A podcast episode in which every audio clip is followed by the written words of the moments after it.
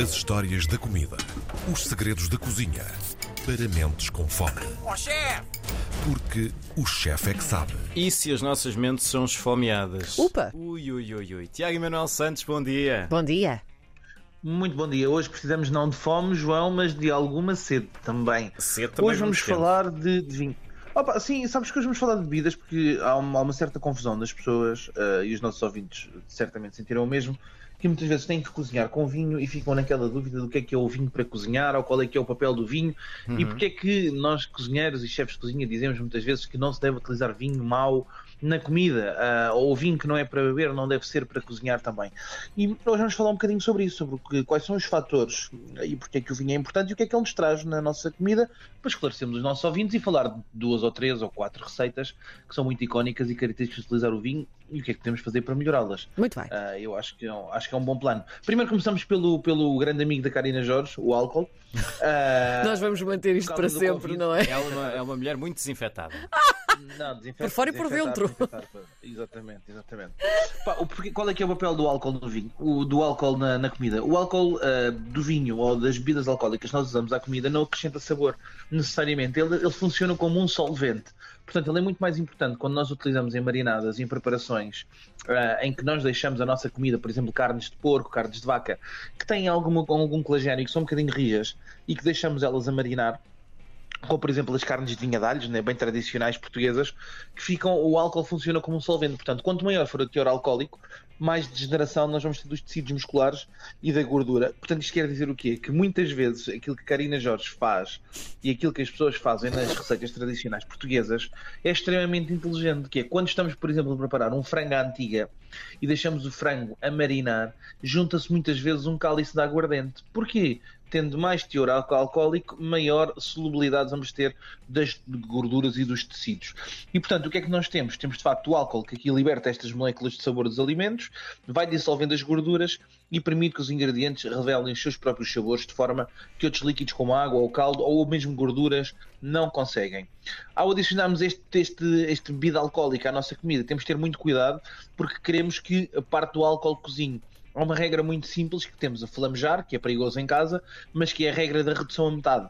Muitas vezes o que podemos fazer antes de adicionar o nosso vinho à comida é pôr numa caçarola e deixar o vinho a reduzir numa caçarola de uma pequena, um pequeno tachinho, reduzir até metade. E muitas vezes aí até já juntarmos a folha de louro, o pau de canela, ou o que nós quisermos para dar sabor à nossa comida e deixamos reduzir para perder o álcool. Porque o álcool, quando está presente na comida, dá um volume de boca muito, muito estranho quando estamos a comer e, portanto, queremos sempre que evaporá-lo.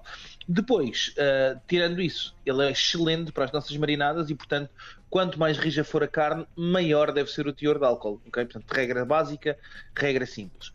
Depois, a regra da acidez, que é outra característica e é outra razão pela qual nós usamos o vinho muitas vezes.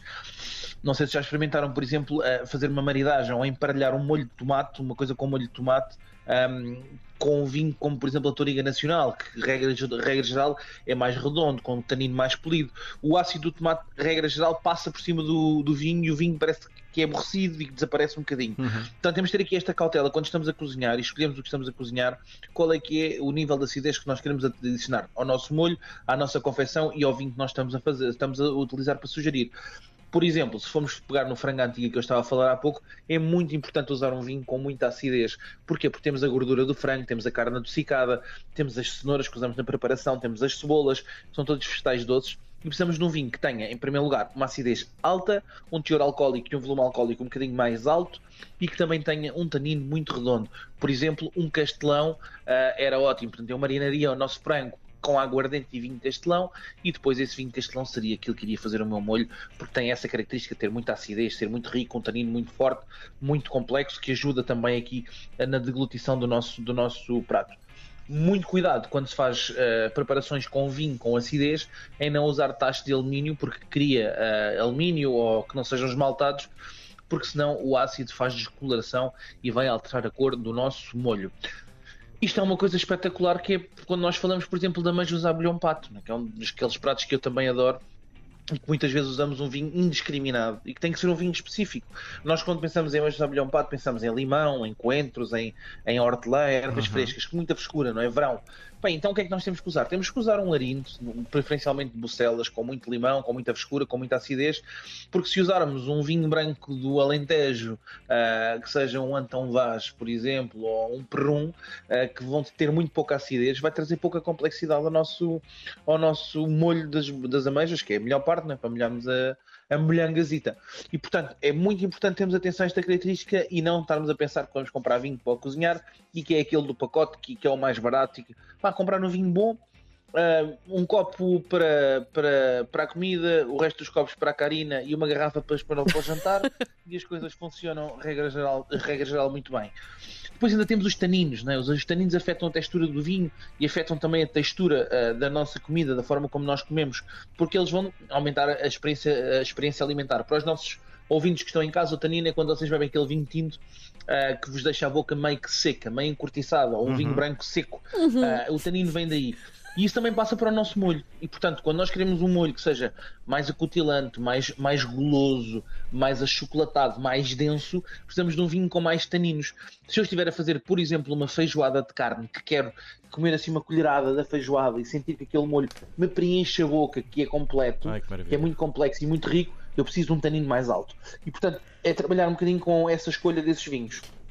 E depois, os sabores e aromas característicos de cada um, de cada um destes vinhos, né? como eu estava a dizer, os arintos que têm os limões, a Soriga Nacional que tem a violeta, a bergamota, enfim, irmos buscar aquilo que nós queremos, uh, sei lá, vou dar-vos aqui outro exemplo, uh, de irmos buscar, por exemplo, uh, um Pinot Noir que nos vai dar uma nota mais animal, mais de couro, se estou a fazer, por exemplo, uma cabidela, é o vinho que eu quero utilizar, portanto, é percebermos... É uma cabidela fina!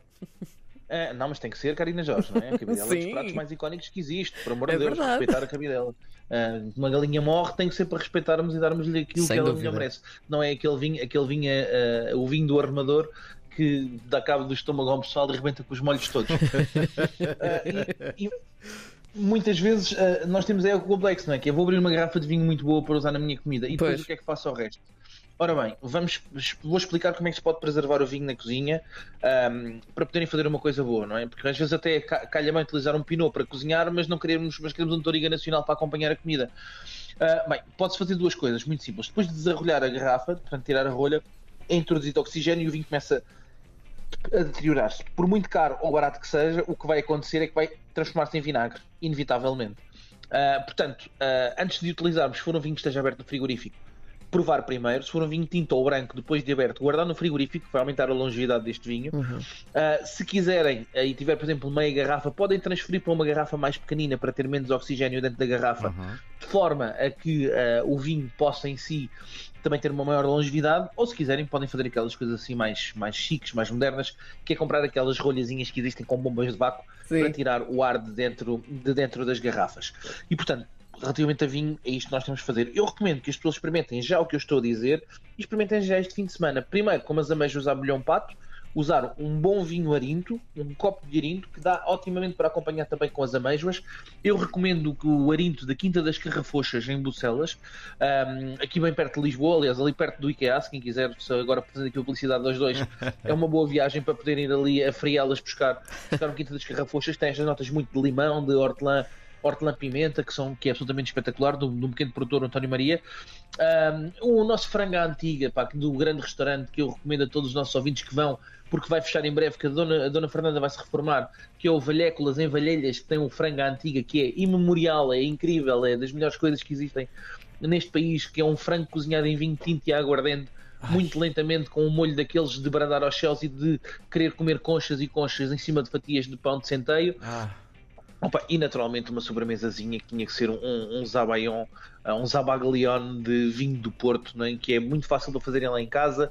A receita é tão simples quanto esta: uma gema de ovo, uma colher, uh, duas colheres de sopa de açúcar, uma colher de vinho do Porto. Só isto.